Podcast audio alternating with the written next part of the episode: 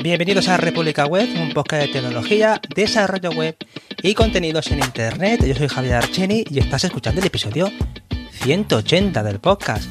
Y me acompañan de nuevo después de un paréntesis de varias semanas. Tenemos aquí al equipo al completo y tengo al amigo Andros Fenellosa desde Valencia. ¿Cómo estás, Andros? Muy bien, Javi. Pues aquí estamos otra vez. Por fin hemos vuelto después de tanto tiempo. ¿Se ha notado? Muy. Ya tocaba, ya. Te, pillamos que estás en una conexión con, con Ecuador JavaScript, un workshop que estás dando ahí en Ecuador. Tienes que volver. Esperamos que no no podemos perderte antes de que tengas que ir otra, vez al, sí, he dicho, ¿qué mejor momento para grabar entre que doy una charla y espero para volver a dar otra? O sea, ese hueco es... Podía descansar o merendar, pero he dicho, no, voy a grabar con vosotros. Estás muy solicitado, Andros. y tengo a David Vaquero desde Salamanca. ¿Cómo estás, David? Hola, buena gente, ¿qué tal? ¿Cómo estás? ¿Cómo habéis estado durante este tiempo? Yo muy jodido, pero desde aquí, un besito para todos. Gracias, Javi. Eso está explicando que estamos muy liados. Eh, he podido hacer unos episodios así en solitario, en la antigua usanza, pero me consta que estáis bastante liados. Y tenemos también al señor Anthony Getchel desde Múnich, desde la Bundesliga. ¿Cómo estás, Anthony? Muy bien, muy bien. Contento El estadio de Múnich, ¿qué tal? ¿Cómo está todo ahí, Anthony? La Allianz Arena. Ay, qué bien, todo bien, todo bien. Encantado de nuevo de poder eh, conseguir un tiempo para volver a grabar un episodio. Fantástico, aquí tenemos aquí los cuatro mosqueteros para, este episodio que os he propuesto. Ya lo hemos calentado un poco de los motores en, Telegram, en el grupo de Maldito Webmaster. Ayer lancé una encuesta relacionada con lo que es la, satisfacción laboral y sobre todo los cambios que le mueven a la gente, las motivaciones, mejor dicho, que mueven a la gente a cambiarse de empleo en el mundo tecnológico.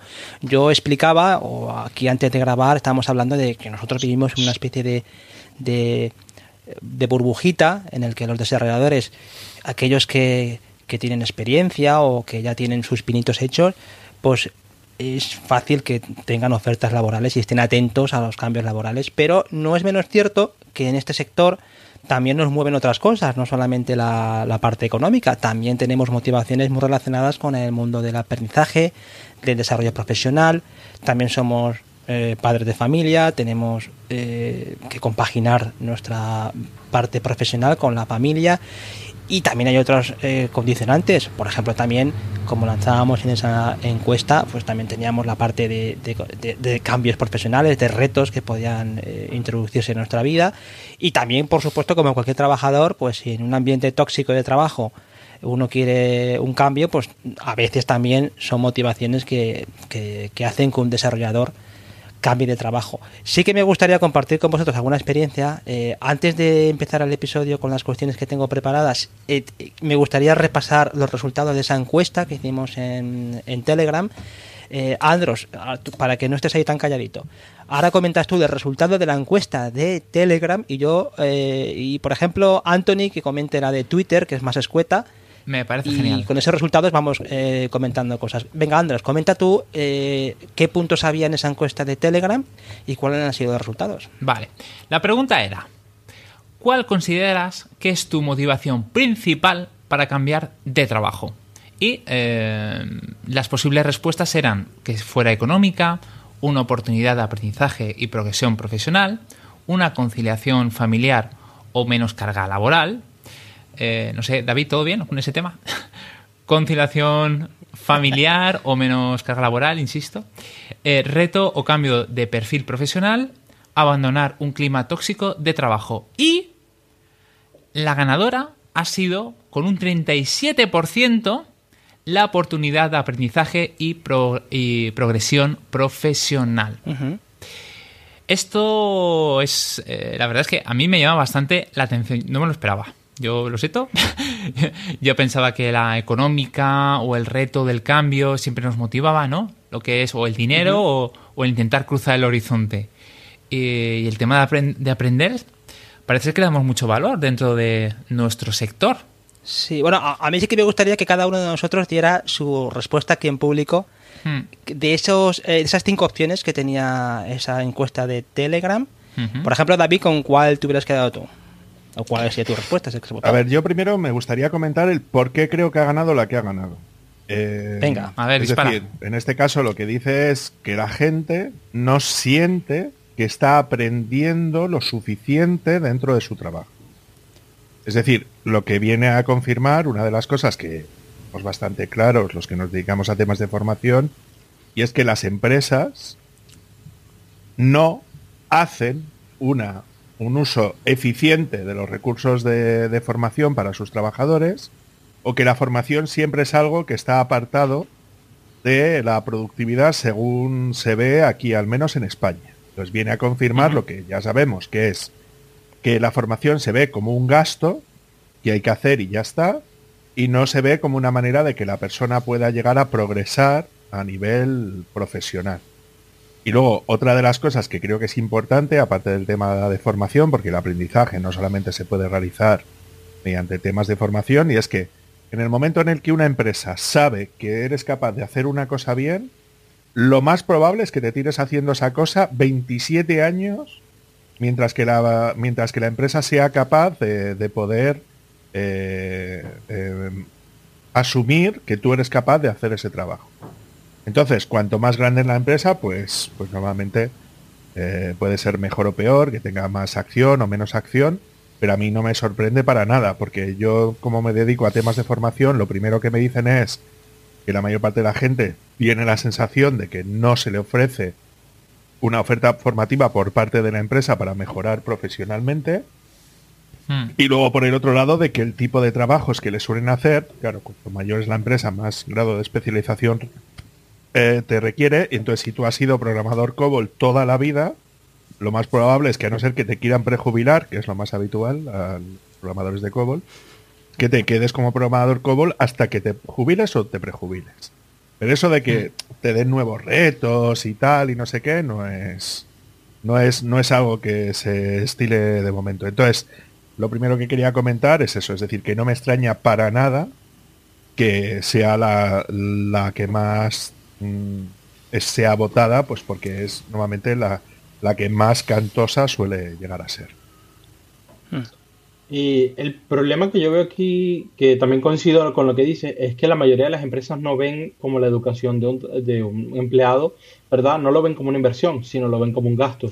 Y ahí radica el problema, porque si tú le enseñas a un empleado o le das la oportunidad a tu empleado de que aprenda nuevas tecnologías, todo esto, ¿verdad? A- primero el empleado va a estar más contento, más feliz, si lo sabe apreciar, ¿verdad? Siempre hay gente que no, que están solamente pendiente del dinero.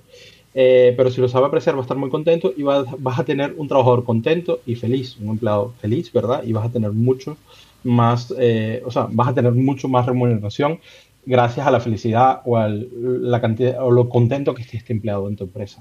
De todas maneras, eh, David, ¿contestarías por, por contestar la pregunta a cada uno?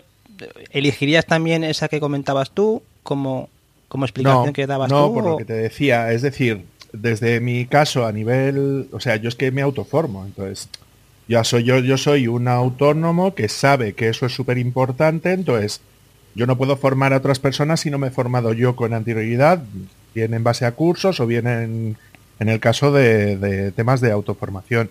Pues yo en mi caso esa no es la prioritaria, porque yo no tengo una escala por encima que sé que puedo llegar a escalar socialmente siendo mejor profesional fuera del ámbito donde yo me estoy moviendo. Pues yo no lo veo como una limitación en mi trabajo. De hecho, es más una necesidad. O sea, nadie Mm. me contrataría si yo no supiera ofrecer una formación de cosas que las empresas estén, empresas o instituciones públicas estén dispuestas a poder financiar. Entonces yo en mi caso no sería esa la principal o yo en mi, en mi caso personal. Es decir, yo en mi caso personal el- valoraría el otro tipo de cosas distintas, ¿no? Sí, te lo digo que no están en esa lista. Sí. No están en esa lista. están en esa lista, pero no solamente son esas. Es decir, a ver, voy a explicarme. Los informáticos en línea general somos unos, privilegiados de mierda. Y esto es lo primero que quiero poner encima de la mesa. Es decir, hemos sido, durante la temporada de COVID, hemos sido personal esencial. No hemos tenido que parar en la mayor parte de los casos. En la mayor parte de los casos hemos podido trabajar desde casa. Cosa que la mayor parte de la gente no se ha podido llegar a permitir porque bien estaba en, en un ERTE o bien eh, eh, se ha quedado sin empleo o no ha podido trabajar con la incertidumbre que eso tiene, de cosas de ese estilo. El nivel salarial que tenemos, salvo gente que trabaja en factorías pueden tener sueldos más, más bajos, ¿no? En línea general, si empiezas a trabajar en ciudades importantes, pues eso, de Bilbao, Valencia, Sevilla, Málaga, eh, Barcelona, Madrid, evidentemente son las dos más grandes, el nivel de sueldo suele ser mucho mayor al que un empleado medio en España suele cobrar, el, el sueldo más común en España son 15.000 euros anuales. Entonces, sabes que tú cobres 1.200 euros, eh, por, por, poner un ejemplo, mensuales, ¿no? Lo multiplicas más o menos y te da más o menos, pues eso, más o menos esa cantidad de dinero, ¿no? Esos 15.000 euros. Entonces, normalmente eso suele ser eh, el sueldo más, más común. Entonces, nosotros no estamos en esos sueldos más comunes. Nosotros normalmente estamos unos ratios bastante superiores, ¿no? Entonces, yo no creo que el tema económico inicialmente, ¿eh? es decir, a no ser que nos encontremos con alguna situación donde tenemos a alguien que esté cobrando ese dinero o, menos, que es muy habitual en, juniors, ¿no? que están cobrando más o menos esa cantidad, eh, podría ser una, motivación económica marcharse esos vídeos si estuvieran cobrando un sueldo similar a ese, porque lo más probable que puedan llegar a ofrecerle un sueldo superior, ¿no? Eh, trabajando en, pues en otros sitios. ¿no? Entonces yo, por ejemplo, eso cuando estamos hablando del, ámbito general. Si hablamos del mío particular, ¿no? Es decir, si yo me iría a otro sitio por dinero, la respuesta es por supuesto. Es decir, si yo, por ejemplo, yo es que me dedico a temas de formación y es que tenemos un caché. Es decir, si yo soy capaz de sacar una determinada formación, porque además a nosotros nos evalúan, no es como la gente que tiene un manager o un gestor, ¿no? Que anualmente le va diciendo cómo va. Esto es muy típico en las, en las consultoras, ¿eh? que te analizan el rendimiento a los seis meses o al año, ¿no? Y luego te reevalúan y te dicen pues, si te suben o no de categoría y tal, si trabajas en una consulta. Bien. Em, que teóricamente eso es lo que suele. A nosotros nos evalúan todas las semanas, es decir, yo cada vez que termino un curso tengo una evaluación y me dicen si valgo o no valgo. O entonces, claro, el nivel de exigencia que tenemos normalmente en formación suele ser más alto el que solemos tener en, en determinados sitios. Eso no significa que porque sea más alto los formadores trabajemos mejor que un desarrollador, ¿no? Sino si simplemente tenemos una capacidad mm. de comunicación que a lo mejor a un informático no se le presupone, ¿no? O a un programador no se le presupone. Entonces yo en mi caso si me voy a otros sitios porque me dan más pasta. ¿Por qué? Porque mis condiciones laborales son nulas, no existen, yo tengo un contrato comercial al ser autónomo y a mí me contratan por horas. Entonces si tú me pagas más, me voy contigo. Es, así de sencillo. O si tú me cierras una formación antes que otro, pues yo me voy a ir con ese otro que, ir contigo, ¿no? Yo cuando me planteo otra cosa que no sea monetaria, pues si yo a mí me cogiera una empresa y me pusiera a dirigir el departamento de formación de una empresa, no sé si me explico. Y yo aparte diera formación, pues evidentemente tendría que mejorar las condiciones económicas que yo tuviese. Si yo ahora mismo estoy facturando una media de unos 60.000 euros anuales, pues una de dos, o me, das más de 60.000 euros anuales para poderme hacer cargo de la formación de todo un... Imagínate, ¿no? Yo a, mí me ofrecen un puesto laboral y me dicen, yo quiero trabajar, por ejemplo, para un gran grupo de medios llamado Falke, por ejemplo. Y entonces digo, vale, yo me puedo encargar de la formación de ese tipo de cosas, pero a mí no me puedes colocar ya, por decirlo, comparado con un programador. Yo ya te pediría un sueldo de un directivo. Yo he sido empresario, he dirigido los equipos, he dirigido una empresa, ¿sabes? Es decir, no, estaría jugando en la misma liga. O sea, mi, perfil no es un perfil común, vamos a decir. ¿No? O sea, yo entraría como socio. o sea, si a mí me dijera cualquier empresa decir, digo, vale, ¿cuánto más vas a dar de, su, de tus activos de la empresa? Y aparte, ¿qué sueldo me vas a poner encima de la mesa? Entonces me muevo. Porque si no, me monto yo mi empresa por mi lado. Entonces, claro, tema de condiciones laborales, ámbito a la hora de trabajar o cosas de ese estilo, desde la perspectiva mía de formador, solamente existe en la relación que yo tengo con el comercial que vende el curso o con el responsable de formación de ese curso y cuál es mi conciliación laboral, la que yo decido. Hmm. ¿Sabes? Por eso también, eh, ahí sí que tengo que decir, eh, antes de que termine Anthony por, por responder la, la, pregunta esta de, de la encuesta, que también es lo que comentaba en el grupo de Telegram eh, José Jiménez, cuando indicaba con bastante acierto que, el, que en cada, cada situación puede ser respondida por una de esas cuestiones, ¿no? que no siempre es una respuesta fija. En tu caso, sí que es verdad que ya por, por, por trayectoria pues uno se va decantando hacia, hacia cosas más claras. Es verdad que cuando uno empieza, pues, pues, pues quizá la motivación de, la que ha ganado ¿no? de, de, progresión profesional era más importante. Pero bueno, por ir adelantando, en tu, en tu caso, Anthony, ¿cuál, es, cuál hubieras respondido? En mi caso, respondes? yo me voy por el clima tóxico de trabajo. En este caso, jefes o jefes de proyecto o clientes en este caso, que no te dan las condiciones, que no te dan las condiciones para, para trabajar, ¿verdad? Es decir, no te dan lo, te ponen a trabajar con, con, piedras en el camino, por ejemplo, te dan una PC Windows y me está pasando, ¿verdad? Y ni siquiera puedes instalar un, un VirtualBox para ponerte un sistema operativo decente, ¿verdad? Cosas así. Uh -huh. Y entonces te, te, empiezan a pedir resultados, pero te ponen todas las trancas en el medio. Uh -huh. eh, tengo también que decir que las veces anteriores que he cambiado, cuando estaba empleado, que he cambiado, ¿verdad? Eh, he combinado las dos porque me ofrecen, me ofrecen la posibilidad de crecer profesionalmente, ¿verdad? Y automáticamente trato de cambiar la parte monetaria, o sea, de implementar la, la parte monetaria. Pero los cambios que he hecho no, no, han sido puramente, netamente monetarios, sino por, eh, o sea, por aprender o por seguir avanzando. ¿Y tú, Andros? Un poco lo que ha dicho Anthony. Eh, un poquito por aprender, un poquito por ambiente tóxico. Que para mí es muy, muy importante estar en, en, un espacio con otras personas donde esté a gusto. Si voy a estar ocho horas al día con alguien, pues prefiero.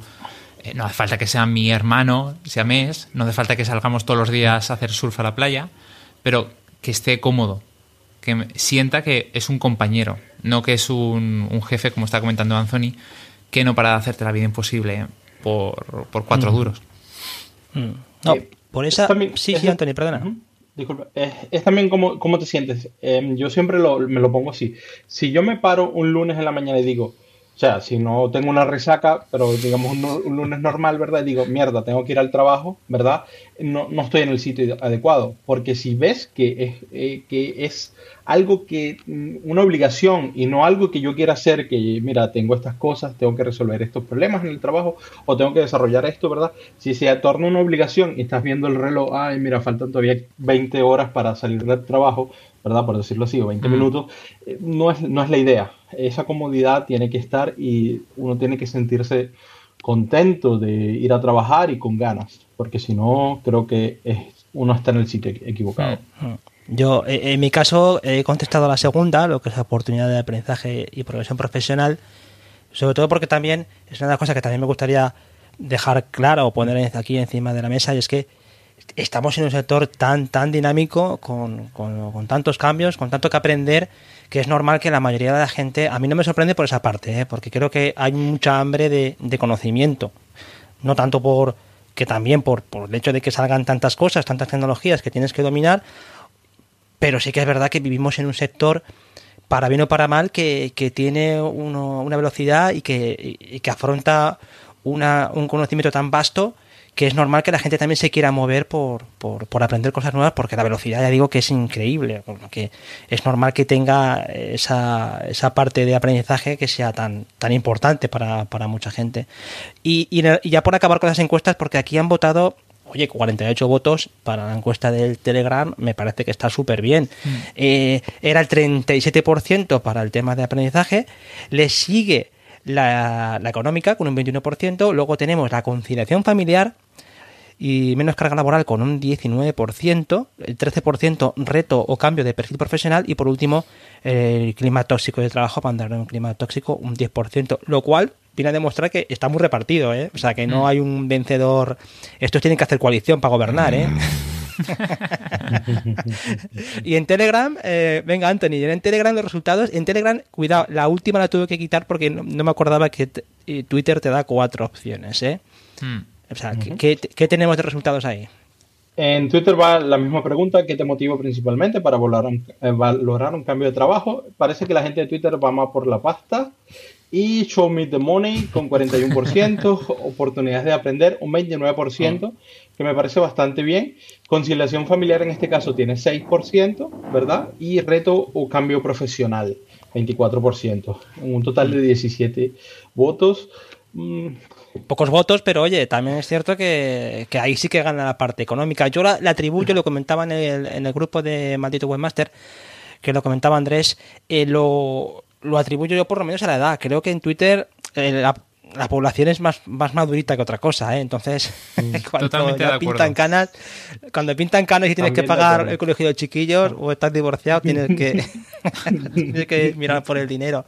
Pero yo insisto, creo que es una... A mí me sorprende que, que haya sido tan, tan disputado el resultado, que, que no, haya, no haya habido un, un ganador contundente. Hay ganador, pero no hay un ganador contundente, lo cual viene a demostrar que hay muchas motivaciones en juego. Cuestión que también, lo hablábamos antes de grabar, creo que también es importante para eh, comprender cómo piensa, la, cómo, cómo la cabecita de una persona que se dedica al desarrollo también piensa. O sea, que, que lo, lo hablábamos antes de grabar, la parte esa de, oye, ¿qué haces tú para mantener a la gente de desarrollo satisfecha con el trabajo? Y es, y es difícil por esto, porque hay muchas motivaciones en juego, hay mucha gente que tiene la parte económica, eh, pero sobre todo también hay mucha gente que quiere un clima de trabajo saludable y que, y que donde, y donde pueda también desarrollar su, su carrera profesional. Con lo que eso es interesante porque cuando tú tienes un equipo de trabajo tienes que poner en la balanza también muchas cosas. No, no, no decir, oye, pues mira, te voy a pagar mil pavos más al mes y así sé que te vas a quedar aquí siempre. ¿no? Cuidado porque ahí te puedes encontrar con alguien que dice, es que quiere cambiar de tecnología o quiere un reto nuevo en su vida profesional. Eso también es, creo que pesa muchísimo. Hmm. O sencillamente, la, ahorita, bueno, es algo nuevo. La gran lección que nos, de- eh, nos deja la pandemia es el teletrabajo, que sí se puede trabajar desde casa. Y es increíble la cantidad de tiempo que tienes o las cantidades de cosas que puedes hacer entre estoy creando un código o eh, hice el commit, el push, está la, la pipeline está andando, sé que toma 20 minutos, ¿verdad? En vez de quedarme viendo ahí, qué sé yo, me pongo a cocinar algo, o lavo la ropa, o plancho la ropa, ¿verdad? Eh, o pongo la aspiradora, cosas así, ¿verdad? Y es increíble y yo creo que eso va a jugar un papel fundamental a partir de ahora mismo para contratar, como para, sí, para seducir a los, a los empleados, ¿verdad? A los programadores.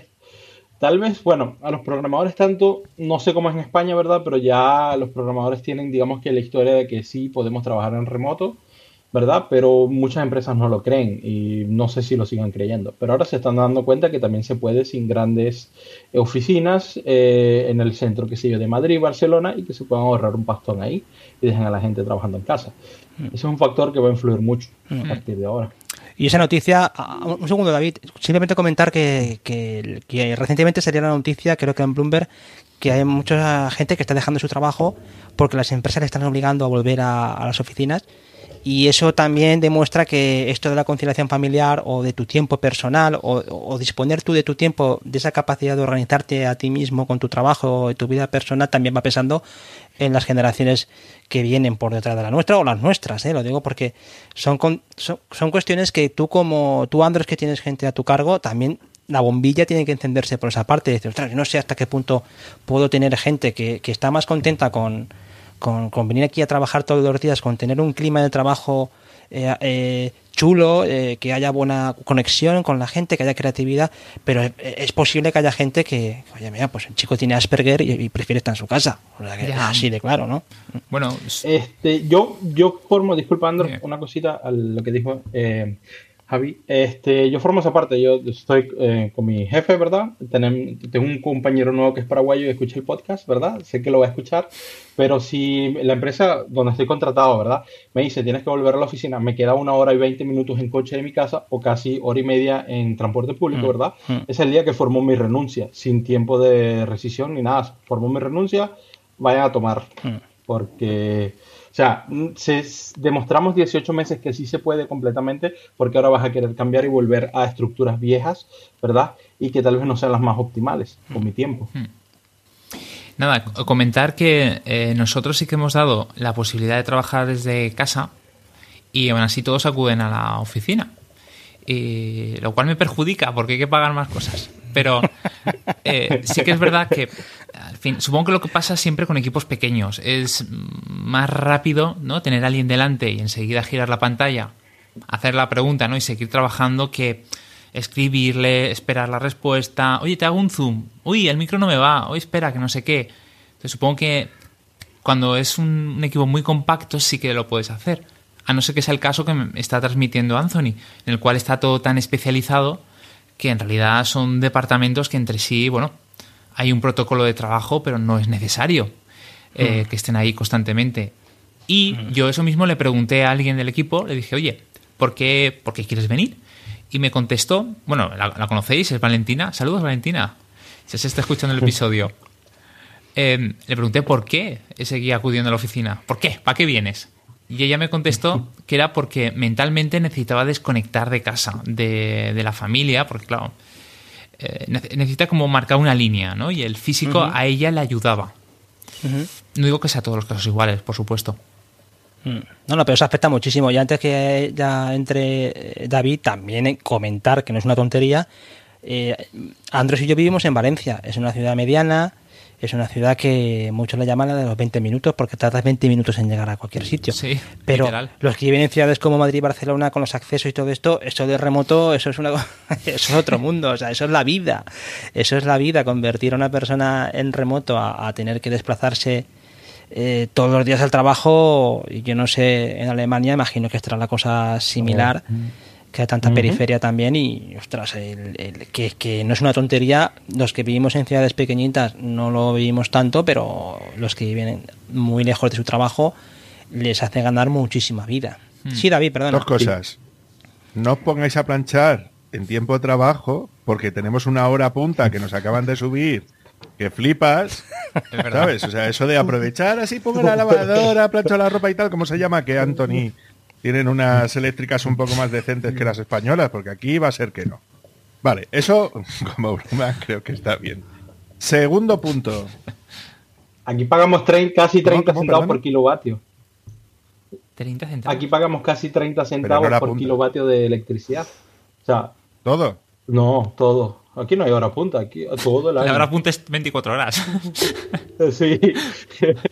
Sí, pero yo cuando estuve en Berlín, ahí por la noche las calles están más negras que, No, que la boca de un lobo. Lo digo porque también aquí es que nos gusta enchufar bombillas a todas horas. ¿eh? Vale, y la segunda parte. la ¿Y lo segundo, parte David? Es que. Llamadme vago, pero yo, chico, eh, eso de que el trabajo dignifica, de que está súper bien trabajar, que hay que ir a un entorno donde salud. tienes que echar 12 horas, no pasa nada, Que si la vida. también. Una puta mierda. Eh, yo trabajo para que me paguen, ¿sabes? Y, y todo el resto de cosas que se comentan es que tendría que ser lo normal. Es decir, que yo tenga continuación, eh, digo, conciliación laboral debería ser lo normal. Es decir, que yo tenga un horario suficientemente flexible como para que pueda atender a mi familia o a quien a mí me apetezca llegar a atender mientras yo cumpla con mis obligaciones. El horario tendría que ser lo suficientemente flexible. Dos, ¿qué pasa? Que por trabajar 40 horas vamos a trabajar más que un alemán o que un francés o que... Esto parece un chiste. Un francés, un alemán y un español trabajan 40 horas, ¿sabes? ¿Qué, qué- qué- qué queremos decir? ¿Que no trabajamos trabaja nosotros 40 porque somos gilipollas? Pues hay veces que pienso que sí. Y que tendríamos que trabajar cuantas menos horas, mejor. ¿Sabes? Que se repartan los sueldos y tal, igualmente. Es decir, se va, o sea, el sueldo permanece fijo y lo que hay que hacer es trabajar menos horas. ¿Sabes? Luego, que se viva en un ambiente tóxico. ¿Quién quiere vivir en un ambiente tóxico? ¿Sabes? Es decir, si hay un jefe, si hay un jefe que no sabe dirigir su trabajo, pues habría que un carne por puntos de jefe. ¿Sabes? Es decir, que sus empleados le digan, oye, mira, has juntado no sé cuántos puntos este año, igual dejas de ser de jefe, ¿sabes? Que igual no estaría mal. ¿Sabes? Así la gente se pondría las pilas para empezar a hacer las cosas como se supone que tienen que ser. Y luego, bueno, pues que cobres un sueldo más o menos decente. Pero es que todas las cosas que se han comentado que, podrían ser complementarios a lo que es el sueldo es que debería ser lo normal. ¿Sabes? Entonces, claro, supongo yo que cada uno dependiendo de sus necesidades o de lo que se encuentre en su ambiente laboral, pues se cogerá más a unas cosas o más otras, ¿no? Y aparte, esto ya como, como propuesta, ¿no? Estaría bien pasar encuestas donde hubiese un orden de prioridades. No sé si me explico, es decir, no una única respuesta, ¿sí? sino que se dijera, oye, tú, a nivel de escala, ¿no? Es decir, estas son todas tus prioridades, ordénalas, porque muchas veces podemos valorar una solo, pero yo creo que las personas no somos unidimensionales. En el sentido de que, de que creo que todos tenemos, a lo mejor consideramos que todo es importante, evidentemente, ¿no? ¿Sabes? Eh, y entonces estaría bien decir, pues vale, el sueldo puede ser más importante o menos importante o más tal o más no sé qué, ¿no? Pero bueno, yo como soy un materialista de mierda, pues evidentemente el tema de la pasta, evidentemente es que tiene que ser lo, o sea, tiene que ser lo principal. O sea, yo desarrollo mi vida profesional e intento ser lo más profesional posible. Pero chico, luego está mi tiempo libre. Es decir, que evidentemente tengo que vivir en un entorno laboral sano, pues se supone que sí, que deberían de darme las facilidades para poder trabajar de una manera sana, pues se supone que sí.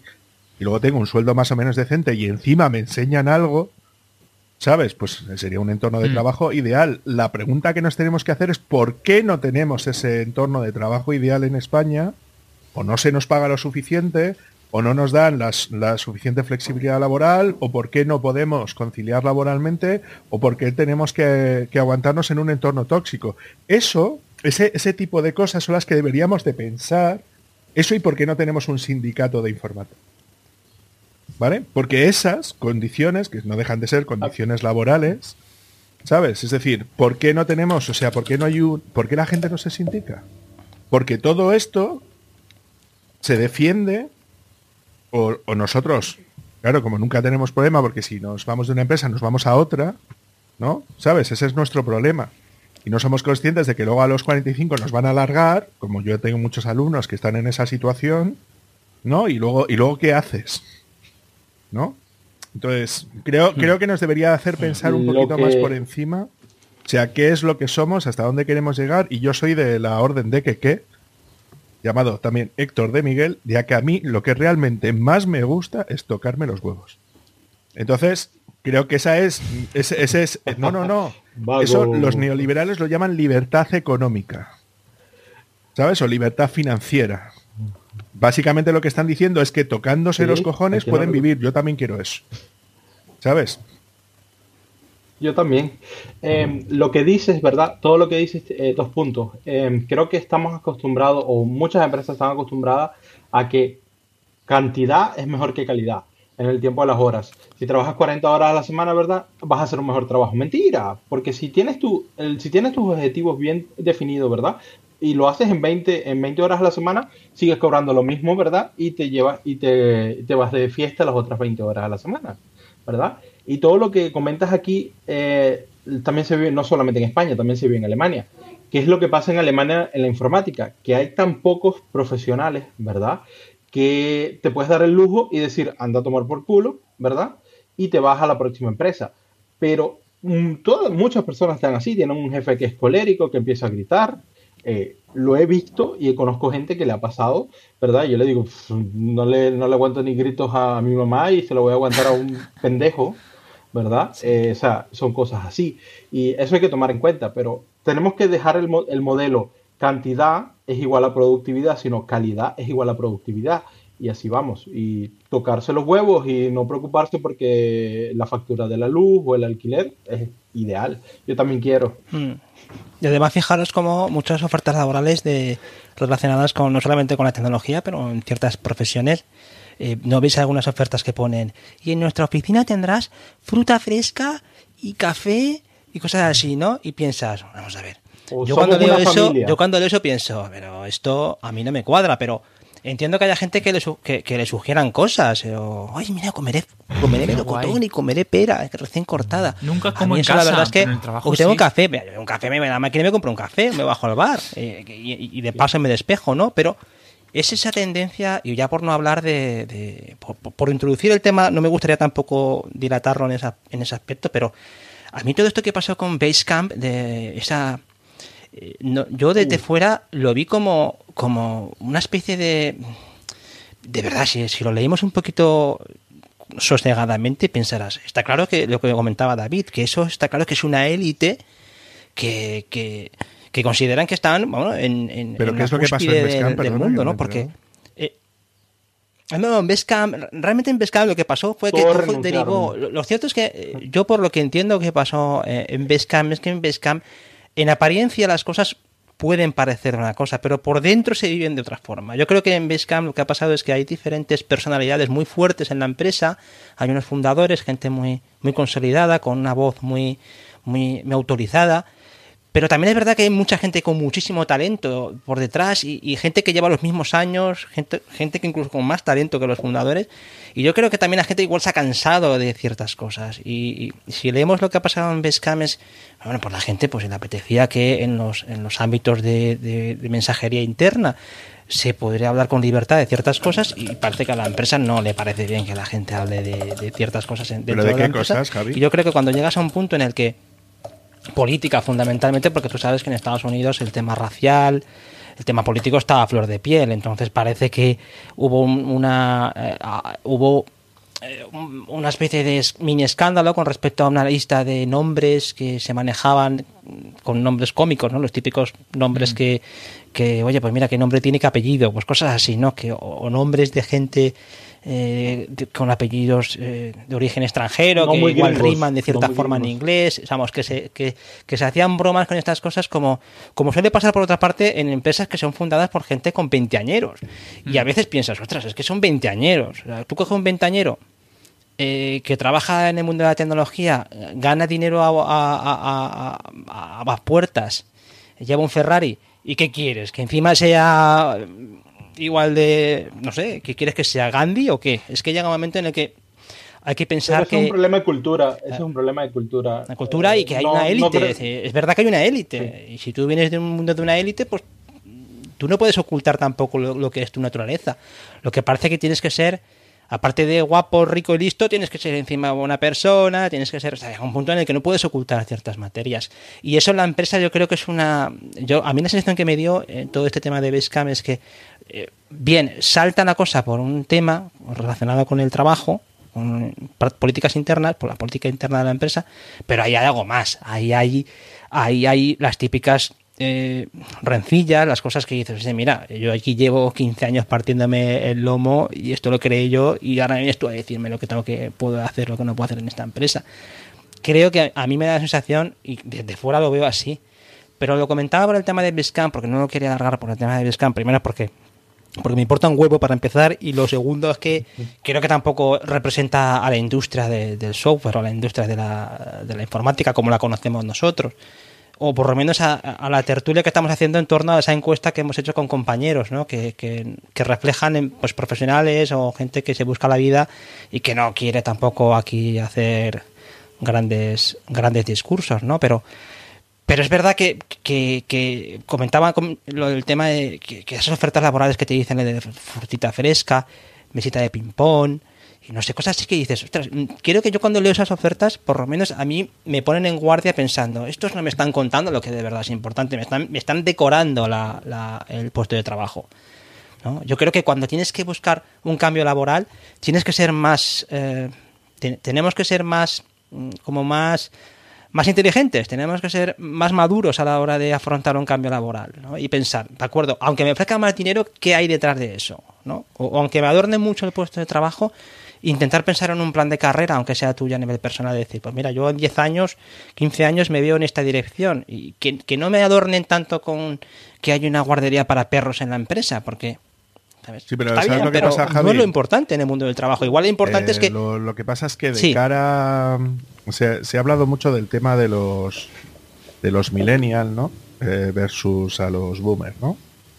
Entonces, estas mm. dos... Mm. Eh, estas dos generaciones normalmente tienen una escala de valores muy distinta. Es decir, eh, así como los boomers, por ejemplo, podemos ver en línea general más lo que es el tema monetario, es decir, tenemos una, una construcción mm. más utilitarista de lo que es el, de lo que es el empleo. Eh, los millennials lo ven de una manera distinta, entonces no es cuestión tanto de mentalidades y tal, que también, o de tema político y tal, que ahora quería matizar algo de mm. lo que has dicho, eh, sino que tiene que ver un poco más con una especie de cambio generacional. Entonces, y estar incorporando ese tipo de cosas en las, en las ofertas laborales, que es lo que yo estoy leyendo todo el puto día, para ver exactamente luego cómo, cómo ajustar eso, ¿no? Esos requisitos que a ti te ponen para luego poder optar, ¿no? Mm.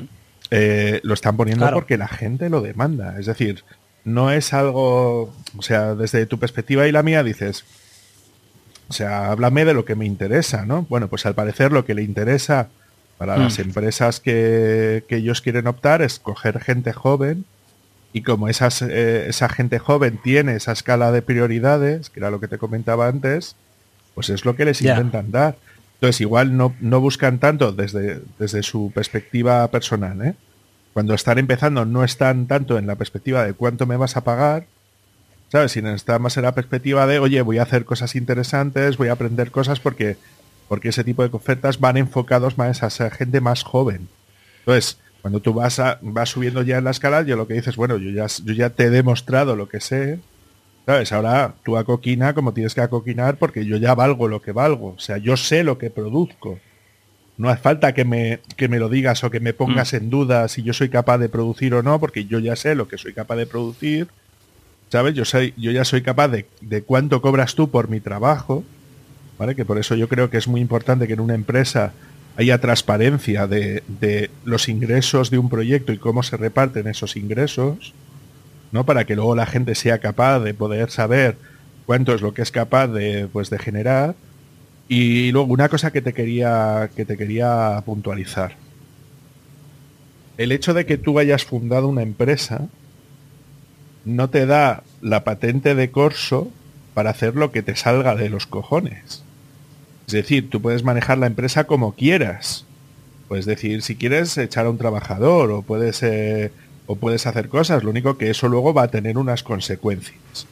Entonces, el problema es que la gente que entra a la empresa, hay veces que es tan joven que no tiene una, un bagaje profesional y el hecho de que tú vengas de una determinada élite no te da carta blanca para hacer lo que quieras dentro de tu empresa. A ver, en Estados Unidos tienen una, una legislación laboral que es penosa en comparación a lo que sería una ley laboral europea, alemana, española. Bueno, no hablamos de la reforma laboral, ¿vale?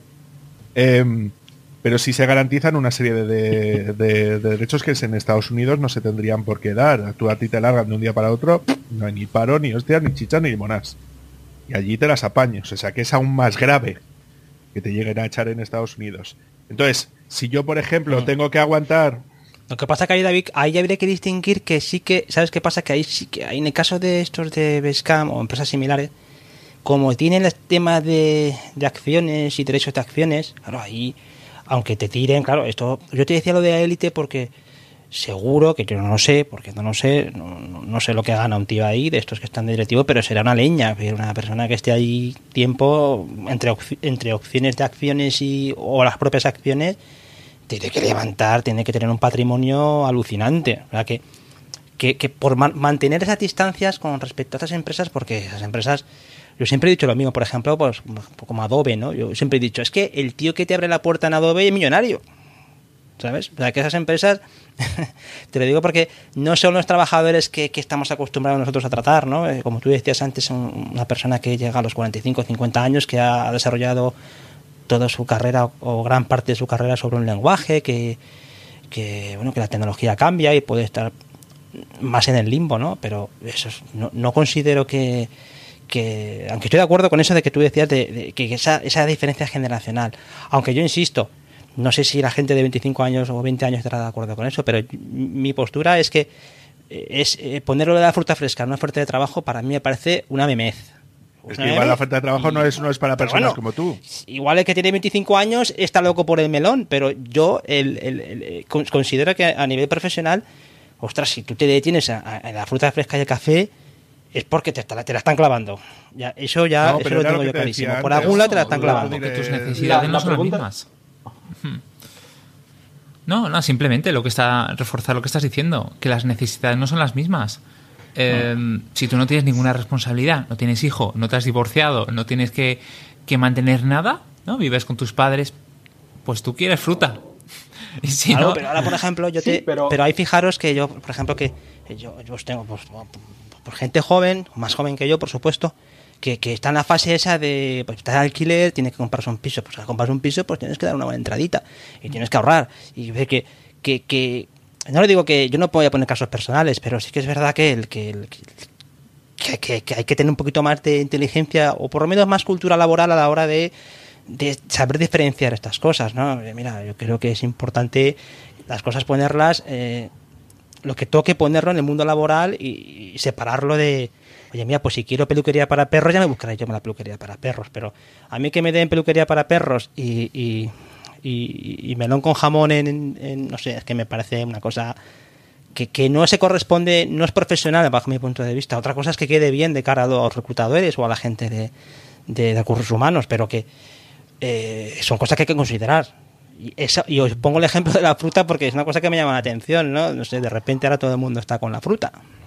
Yo personalmente creo, sí, eh, aparece mucha gente, eh, en muchas posiciones de trabajo aquí también, ¿verdad? Yo personalmente cuando lo veo pienso sencillamente que esa empresa no tiene más nada que ofrecer que una canasta de fruta, ¿verdad? Eh, sencillamente, así lo veo. Cuando alguien y cuando un reclutador me llama y tengo ganas de hablar, ¿verdad? Y me pongo a hablar y para, o sea, para siempre estar, ver lo que busca el mercado y estar actualizado. Pero cuando me dice, ah, tienes eh, café gratis y yo, ok, eh, eso, ¿eso qué es? Una, es, es, un bono social o es una bonificación o qué? Eh, si no tienes café, no empiezo a trabajar así mismo, porque imagínate llegar a las 9 de la mañana sin un café. O, no, eh, que te damos fruta fresca todas las semanas, y yo, bravo. como si fueras un mono, Anthony. Exactamente. Y, o sea, y lo, he dicho, empresas así que lo hagan, me parece bien, ¿verdad? Pero si una empresa lo tiene que poner en las primeras líneas, ya, ¿verdad? es lo que me llama eh, Pero si imaginéis el al revés, tú llegando a una empresa diciendo, ¿tenéis fruta? ¿Tenéis melón con jamón? Eh, no, ok, me ah, pues lo siento, me a la competencia. Ya, pero sí que es cierto, Andrés, que ahí, ahí es verdad que ahí la parte económica, también, vuestra opinión, también es cierto que cuando la gente llega a una, oferta, a una entrevista, lo que sea, y enseguida sale, el, tío enseguida te viene con el dinero, a ver, no sé si es una cuestión también de aquí de España, pero a mí por, por, lo menos me llamaría la atención que alguien me abordara directamente con el tema de la pasta. Mm antes de preguntarme otras cosas, no, no, por, no por la fruta fresca, pero sí por, por tecnologías, por proyectos que tiene la empresa, por no sé, directamente... A ver, yo te voy a, yo, yo, yo, te voy a decir cuál, es mi manera de pensar, ¿vale?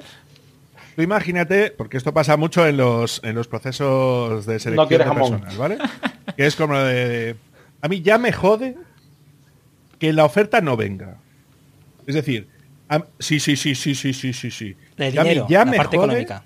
Que no me diga, vas a cobrar en un rango entre tanto y tanto. Yo a mí ya me molesta. ¿Sabes? Porque es ya, es que quiero ocultar cuánto te quiero pagar para guardarme las, las, las cartas para luego negociar. O sea, a mí ya me parece mal para empezar. Es decir, que no me diga, vas a cobrar o este puesto mm. es para tal. Porque tú imagínate, porque esto pasa mucho en los procesos de selección, que tú primero pasas por la gente de recursos humanos, son los primeros que hacen el primer filtro, luego pasas por la entrevista con el manager o, con el gerente, luego pasas nuevamente una entrevista técnica y luego ya es cuando si te dicen si sí o si no te puedes llegar a quedar. Ahora imagínate que pasas por esas tres primeras entrevistas y en la cuarta es donde te dicen, bueno, y todo esto que tenemos exigido y tal y no sé qué, va a ser por 17.000 euros al año. Y entonces por 14 O sea, tú te vas a quedar con una sensación de que soy gilipollas, ¿sabes? Decir, o sea, y he pasado por todo este proceso para que luego me ofrezcas, me ofrezcas 17.000 euros. Yo lo que te mandaría es a tomar por el culo por haber perdido mi tiempo. Es decir, creo que lo que tenemos que ser conscientes es que mm. cuando los procesos de selección son muy costosos, ¿no? Es decir, porque pues, tienes que pasar por muchas entrevistas o muchas horas de mucha gente seleccionando la que es el personal, pensando las pruebas, ya evaluando los candidatos, todo ese tipo de cosas conlleva un tiempo bastante grande. Entonces yo a mí ya me molesta por, por defecto para eso. No, no sé si a vosotros os pasaría lo mismo. De que tú, por ejemplo, si quisieras hacer eso, claro, o sea, en ese caso sí, eh, ahora ponte la situación de que te pasa eso, o sea, ¿a ti qué cara se te quedaría, Javi? Claro. Hombre, ahí sí que entendería que esa persona a, la siguiente oferta que fuera ya fuera diciendo, oye, bueno, ¿qué? ¿Nos quitamos la ropa o no nos quitamos la ropa? A ver, el rango y la fruta, ¿dónde está todo? ¿No? el jamón, el jamón. A mí particularmente, a mí particularmente me molesta que vienen, no, primero tienes que hacer una entrevista con el, recursos humanos, luego con el manager, luego con el portero. Mm. Eh, o sea, si eres bien organizado, ¿verdad? Y tienes y tienes una idea de lo que estás buscando como empresa, organizas una sola reunión ¿verdad? Si quieres la pones una hora o hora y media, ¿verdad? Se habla todo lo que se tiene que hablar, tienes la primera sensación. Si quieres hacer una prueba, la, la anticipas, o sea, das la prueba en esa reunión, luego que se entrega la, la, la prueba, ¿verdad? y dar un plazo máximo en total de 14 días para dar una respuesta, en mi opinión. Cuando a mí me empiezan, no, con dos reuniones, yo no tengo tiempo para dos reuniones. O es en la primera o es nada. Porque yo sé lo que estoy buscando. Claro, es un poco complicado si eres, eh, si eres junior, ¿verdad? Pero también a los juniors hay que enseñarles así en una reunión. Lo vas a poner a decirle todo eso para después al final del día ofrecerle 17 mil o decirle que no. O sea, y las 3, 4 o 6 horas que invirtió no cuesta, no valen nada. Mm. Ese es el gran mm. problema. además que también, yo sí que quiero también destacar que, no pase esto sin, que no pase el episodio sin tampoco que quede claro que, la parte económica es fundamental. Porque eh, yo también veo en ciertos entornos que parece como que eh, estas empresas nuevas que se crean, que parece que todo es muy guay, pero luego dices, macho, pero si que haces cuentas y esta criatura está trabajando por 400 euros al mes muchas veces estás incluso gratis. O sea, que es una situación en la que, mm. eh, oye, creo que es importantísimo que sepamos las cosas lo que, lo que cuestan y hay que saber mm. pedirlas. Y, en ningún momento que nadie, que nadie confunda una cosa por la otra. Yo creo que eso es importante destacarlo. La parte económica es fundamental. Que pesen otras cuestiones, por supuesto, como hemos hablado aquí o como han aparecido en la encuesta, y cosas que evidentemente que eso me interesa muchísimo, me interesa muchísimo ver cómo las generaciones van cambiando, sobre todo por la pirámide de Maslow, ¿no? Cuando tú tienes más o menos unas necesidades cubiertas, pues estás pensando en la siguiente. Una vez has comido, ya sabes que ya estás calentito, sabes que la siguiente es la otra, ¿no? La siguiente mm. es Netflix. Pero el, el, es importante comprender cómo con la edad también las prioridades cambian y que esas generaciones igual es una cuestión esa generacional, ya vamos cogiendo años y veo que, oye, pues sí, el que viene por debajo, yo estoy diciendo eso y resulta que, la chavala de, o el chaval de 23 años está súper encantado con tener un sitio donde hay muebles muy bonitos, hay vistas a la playa, o que es cojonudo, ¿no? Pero que hay que tener también esa perspectiva de estás en un mundo profesional, eh, pesan muchas cosas antes que eso, ¿sabes? Es lo que es lo que yo también quiero destacar yo como amante de la playa, si me dicen la oficina tiene vista al mar, digo que sí, solamente por eso. Eh, así que vamos a estar. Pues Pero la fruta no, la fruta, la fruta no. Y sobre todo en las primeras dos líneas de la, eh, de, digamos, de la, eh, del puesto de trabajo, de que en las primeras dos líneas tenemos frutas y café, eso sí está fuerte. Pero vista la playa sí va. No, hombre, a ver, yo en el trabajo digo, la frutería tenéis ahí enfrente y el café, ahí hay otra cafetería. Para eso os estoy pagando. Vista la frutería. Vista la frutería. ¿Viste? Pues me traes. Ya que vas, me traes. Sí, pero mira, yo, yo por, comentar rápidamente, yo me gustaría, lo leo rápidamente por alguna aportación que han hecho eh, personas que están en el grupo de MyDog Webmaster. Javier, por mm. ejemplo, dice que él trabaja actualmente en Indra, trabajando con SAP, controlando producción y planificación. Él, la parte de salario no está tan contento con, la proyección, pero en la parte de conciliación dice que es buena y que puede hacer trabajos esporádicos con las Porque es una grande, Javi, porque las grandes formarse. dice que le dan, eh, tienen una, una obligación, claro. Sí, sí, sí, bueno, pero por, dar aportaciones, ¿no? Por, lo del tema de, de, conciliación no es porque sean mejores y tal, y mm. machachis porque fíjate, Indra, lo que mola y tal, no, no, es que por ley se les obliga. Entonces es normal que la parte de conciliación la tenga cubierta porque por ley tiene que estar cubierta, cosa que en las pequeñas mm. no sucede. Sí. Claro. Mm. Y él termina diciendo que le da alivio porque es difícil encontrar sitios que paguen bien y usen stacks interesantes. Y luego Pedro también pone que el cambio de trabajo eh, radicalmente lo dejó un tiempo, dejó un tiempo la programación y se montó una tienda. Ahora dice que es su principal fuente de ingresos y que le permite seleccionar los trabajos de freelance. Si, me si le apetece eh, trabajar o formarse o ambas cosas, ¿no? Son muy interesantes. cosas, ¿Tendrá una frutería? ¿Eh? Tendrá Pedro una frutería y da la oficina. Suministra hidra. Eh, sí, exactamente. Él indica que fue casualidad, pero donde estaba la desmotivación era total y eso que ganaba mucha pasta. Por eso la motivación cree que es algo muy importante, más allá del dinero, siempre en un rango salarial adecuado, ¿no? que es un poco lo que estábamos comentando. Mm. También lo que comentaba también que decía Andrés Cabrera, que el trabajo por, pasta y lo dejó bien claro que la motivación principal es la, es, la económica, ¿no? Como, como, como, se aparece en la encuesta. Yo voy a poner un ejemplo aquí. Un, un consultor de SAP o SAP, ¿verdad? Eh, aquí te gana fácilmente unos 3.000 pavos al día. Al día. Eh, como al día, sí. es una leña, ¿no? Eh, sí, yo sé. pero, o sea, yo tuve un tiempo donde decía, ok, SAP de 3.000 pavos al día suena muy, muy, muy bueno, ¿verdad? Pero hasta que, hasta que tratas de configurar en HANA, ¿verdad? Una, unos permissions. HANA es la base de datos por si para que cada quien acceda solamente a la parte que quiere. Sí, Además es con Hannah, con Montana. no con dos. Sí, gracias. sí, no es Hannah Montana, perdón. Exactamente. Eh, y, te la, y, te ves ahí y dices, ok, esto no, este, este sacrificio psicológico que hace no vale 3.000 pavos al día. O sea, es también, yo lo veo así, además del dinero, sí es importante, tengo que pagar mis facturas y tengo que llegar sin preocupaciones a final de mes, ¿verdad? Pero también te tiene que te gustar lo que haces y sentir esa pasión. Es mi opinión personal ¿verdad? Si alguien dice, ok, bueno, por esa, eh, por esa base de datos, HANA de SAP, solo tengo una pregunta, Anthony. Lo hago, bueno. ¿A que la persona que hace la consultoría no recibe los 3.000 pavos al día? El, precio ese que tengo lo conozco de un consultor que es freelance. Ah, vale, vale, vale, pero eso es lo habitual. o sea, él lo gana él mismo. O sea, sí. Eh, vale. no, no, no digo si es habitual, que sea un freelance. Sino, Vale, vale, vale, perfecto. No, es habitual los 3.000 pavos.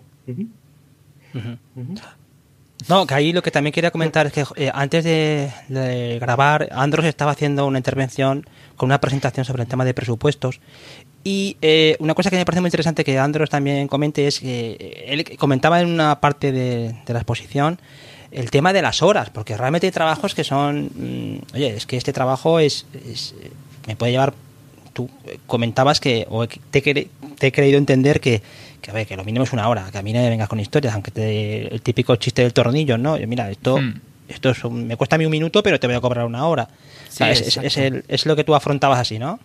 Sí, que somos demasiado positivos, ¿no? Y muchas veces eh, menospreciamos el tiempo que dedicamos a hacer las cosas. Entonces ponía ahí un hmm. ejemplo muy tonto de un título que tú le cambiabas el, el color del texto, ¿no? En CSS que eso ya sabéis todos que es cambiar una línea CSS, pero que ello implica hacer una serie de procesos como encender el equipo, eh, abrir el editor, comprobar que eso es compatible con los navegadores, subirlo al hosting, enviarle el correo al cliente, eh, bueno, una serie de, bueno, mecánicas. Y al final ese 0, algo se convierte en una hora. Entonces, mm. siempre tenemos que intentar prever eso el detalle, el detalle en ese caso también es que tienes que también tienes que calcular un poco el tiempo que tardaste en saber que era cambiar solamente esa línea. la investigación. porque exactamente, no te están pagando por el tiempo que tardó en cambiar la línea, te están pagando por tus conocimientos. Eso así debería ser eh, la idea principal atrás de eso. Pero esos clientes tóxicos, podemos hacer tal vez un episodio. Pues hacer ese cambio del título, 3.000 euros. 3.000 euros por, por kilo de plátanos. Una palmera.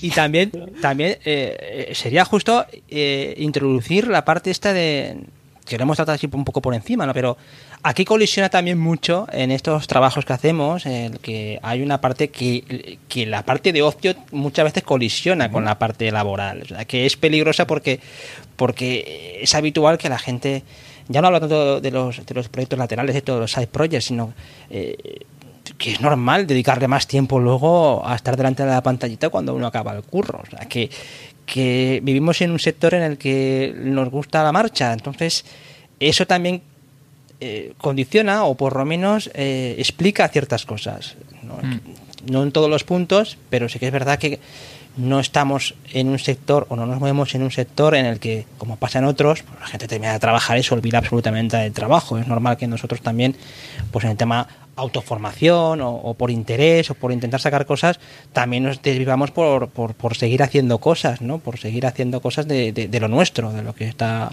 Sí, pero esto es lo que te decía yo antes. Es decir, ¿por qué tenemos que invertir tiempo fuera de mm. nuestro horario laboral para poder aprender cosas? Es porque la empresa no lo hace. Es decir, Cuando tú tienes que invertir tu propio tiempo en aprender cosas Mm. que a ti te gustan, que no estamos hablando de ocio, yo no hablo de ocio, estoy hablando de mejora profesional, es porque las empresas no invierten en eso. Lo consideran, como decíamos antes, un gasto. Es decir, que tú no estés produciendo durante 20 horas al año para hacer una puta mierda de formación.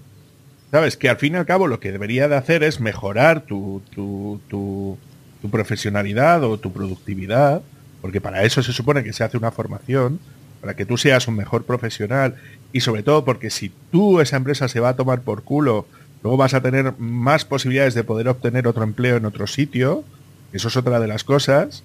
Entonces creo que es muy importante que esto lo exijamos. Es decir, si tú no me formas es porque tú no me quieres aquí tú como trabajador. Tú quieres aquí una persona que yo ya tenía unos conocimientos previos y lo que quieres hacer es explotar todo el conocimiento que yo tengo y todo mi saber hacer. Pero si tú no inviertes en mí, ¿por qué no me quieres? Es decir, porque te da igual eh, que me pase a, a mí como persona. Yo quiero que me traten como una persona. Y yo quiero que me traten como alguien que tiene, que tiene inquietudes, que le apetece... O sea, que, no- que- que lo del tema de la oficina que decíamos antes está muy bien, para, para, para que me entendáis, ¿vale? Pero ¿qué es lo que intento decir? Y una de las cuestiones fundamentales es que me traten como una persona, que sepan que yo tengo tiempo libre. ¿Cómo que es eso que has dicho antes, Javi? Que casi me da un síncope cerebral de escucharlo. ¿Cómo que mi vida laboral tiene que interferir con mi ocio? ¿A santo de qué? Es decir, yo dedicaré a nivel de ocio el tiempo que yo considere fuera de mi horario laboral. Pero ¿por qué mi vida laboral tiene que impedirme de, de decidir que yo me quiero echar unas partidas al Warcraft? Yo te lo juro que no lo entiendo. Es decir, ¿puedes ponerme un- un ejemplo? Claro, por eso te estoy diciendo Yo- que no puedes, dicho puedes eso, ¿eh? explicarme esto que has dicho antes, porque Yo- no lo he pues- entendido muy bien, perdóname. Pues es muy, es muy sencillo, que- es muy sencillo, que- es muy sencillo. El, el, eh, a ver, eh, eh, yo no conozco, habrá muchas, pero yo no conozco muchas profesiones a las que la gente después de su trabajo, pues igual se hace un curso voluntariamente porque le gusta de ciertas materias o se compra libros de esas materias. Son cosas que sería impensable en otras en otras profesiones y eso es lo que yo me refiero, que, que le dedicas un tiempo. Yo, por ejemplo, a ver, eh, mi, mi padre era electrónico y mi padre se llegaba a casa y se ponía la, la revista de electrónica y manuales de electrónica. O sea, que, que hay profesiones en las que hay un- una, una sede de conocimiento infinito y que eso le dedicas un tiempo, no porque la Claro, empresa claro, pero es lo que te intentaba quiere, sino decir, porque Javi. tú quieres, te gusta. Claro, O sea, claro. que es aquello Claro, de no, no, no, es la pasión del trabajo, es, es ser profesional. No, no, no, por ahí no. Es decir, yo puedo ser un perfecto profesional, súper implicado con las cosas que quiero hacer a nivel laboral, pero repito, el que tiene la responsabilidad, porque, sobre todo porque tiene un dinero preconcedido, todos los años tiene un dinero preconcedido para poder aportar a sus trabajadores para mejorar profesionalmente, que literalmente se le extrae de su nómina, ¿vale? A todos, a todos se les trae de la nómina, Pero tú ahí, pero tú ahí, David, ahí yo lo único que, yo ahí lo único que remarcaría que tú estás como presuponiendo que la responsabilidad. No, no, de la no, no, no, no, Javi. Yo lo que te intento decir es que la empresa, responsabilidad de gastar ese dinero yo- es exclusiva de esa empresa. Sí, pero bueno, eso es una cuestión, eso es una cuestión del presupuesto que tengan asignado con las cotizaciones que tengan asignadas, pero sí que es cierto que yo me refiero al hecho de que una persona que le guste su trabajo, que, que le guste indagar, investigar, hacer cosas, lo normal es que, oye, pues mira, pues si trabaja hasta las 5 y termina, llega a las 10, pues hay gente que verá el Mira quién baila y hay gente que verá un manual. Sí, sí, sí, que pero, pero Y es lo que te intento decir. eso, no, vale, no- pero es que no digo no, que- no podemos exigir que luego haya que la empresa a que el tenga un 100% de las personas que que- trabajen en... Sí, No, no, que no, exigir, no, yo, es, es decir, voluntario. que hay dentro de cada profesión tenemos a gente que es, es vocacional, ¿no? Es decir, que le gusta hacer ese tipo de cosas, que, que es su pasión, como creo que todos los que estamos aquí nos, nos pasa, tanto como para poder montar un podcast de hablar fuera del trabajo de lo que es el trabajo. Vale, vale, bien, bien, bien, pero es que lo, lo que te quiero decir Exacto, es que es un no ejemplo, solo es un se puede ejemplo. al 100% de la gente. Porque mucha gente a lo mejor se habrá metido, claro, No, no, por supuesto que no. Es una cosa absolutamente, Correcto. absolutamente voluntaria y depende de cada uno. No, pero sí, nace Pero de que- cada uno. Es que no, no se puede. Claro, yo en ningún momento he dicho que la empresa, por supuesto la empresa, eh, es más, una empresa que de verdad se precie, que tiene cierta capacidad tecnológica o quiere tenerla, debe tener una formación absolutamente continua, o sea, integrada en el día a día de, de, de- sus trabajadores, ¿no? Igualmente, hay mm. perfiles que por mucho que tú le intentes formar, van a estar cerrados a lo que saben. Exactamente, porque hay los empleados que son eh, de 9 a 5, ¿verdad? 9 to 5, y ahí dice, te acabó mi trabajo y me olvido de todo. Mm. Eh, y cosas sí, pero que puede ser, Anthony, que, nosotros... que quiera trabajar de 9 a 5 y exigir que la formación por parte de la empresa sea en horario laboral. Hmm. ¿Sabes? Eso no significa que yo no quiera aprender cosas nuevas, sino que a lo hmm. mejor me apetece que gaste dinero la empresa en formarme para yo mejorar profesionalmente, porque al fin y al cabo ella es la mayor beneficiaria de que yo mejore profesionalmente.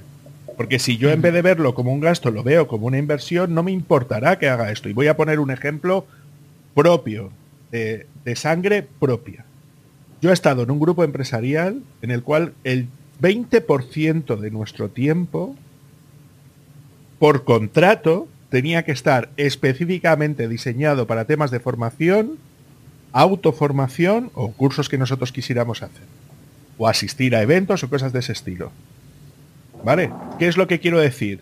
Si tú a nivel de tu visión empresarial eres consciente de esto, de que siempre que tú tengas, porque luego salen muchas cosas, es decir, puede ser que te traiga una persona que pueda venir a trabajar y que sepas que es buena, ¿sabes? Si asiste a los eventos, es decir, que el networking no solo sirve en el ámbito ejecutivo, ¿sabes? Porque parece que el networking sirve única y exclusivamente para que los jefes vendan más, pero no se valora, ya, pero yo, yo te digo cómo lo piensa la mayor parte de la gente que está en un puesto directivo, ¿no?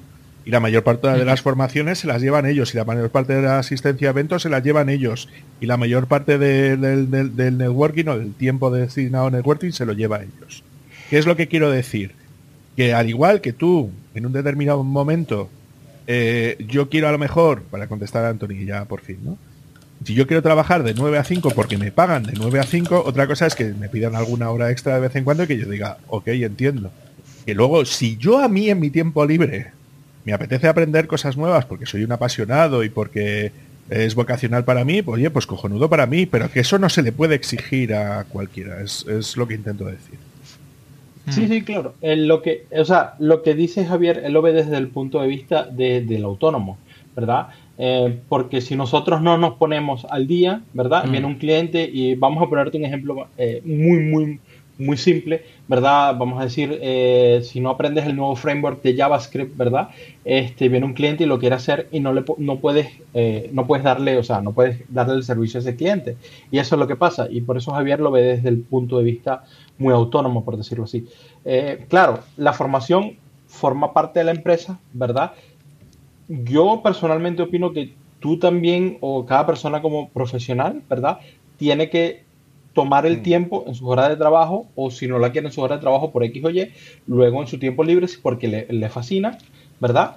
Y si no le dan el tiempo, tiene que decirle al momento, tipo, oye, este proyecto tiene una tecnología nueva que no conozco, necesito aprender. Eso es muy importante. Sí, yo, yo recuerdo un, también, programa de Jordi ejemplo... hablando de los temas de formación, y ya, y ya te dejo, Javi, perdóname donde lo que hablaban es de una persona que iba a trabajar en una empresa, creo que era en Dinamarca o en Noruega, en un, era un, en un país escandinavo.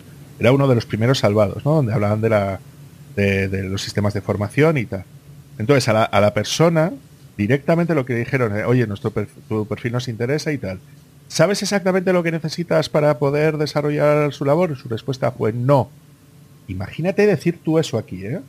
De que no eres capaz de poder desarrollar en la tecnología que a ti te piden o en el framework que a ellos les interesa y tal. Y lo que dijeron es, vale, perfecto, no hay ningún problema cógete los cursos que tú necesites para poder formarte, para poder desarrollar el trabajo que necesites, te los vamos a financiar nosotros, porque los que no queremos asegurar es que tienes la formación adecuada para, para, para que puedas hacer tu trabajo lo mejor posible, ¿vale? Para que estés cómoda haciendo tu trabajo, que muchas veces Ahora voy a hablar por multitud de gente que está trabajando en factorías y cosas así, donde les están constantemente cambiando de, tecnología y no les dan ni tiempo de respirar o se meten en proyectos sin tener la capacitación necesaria.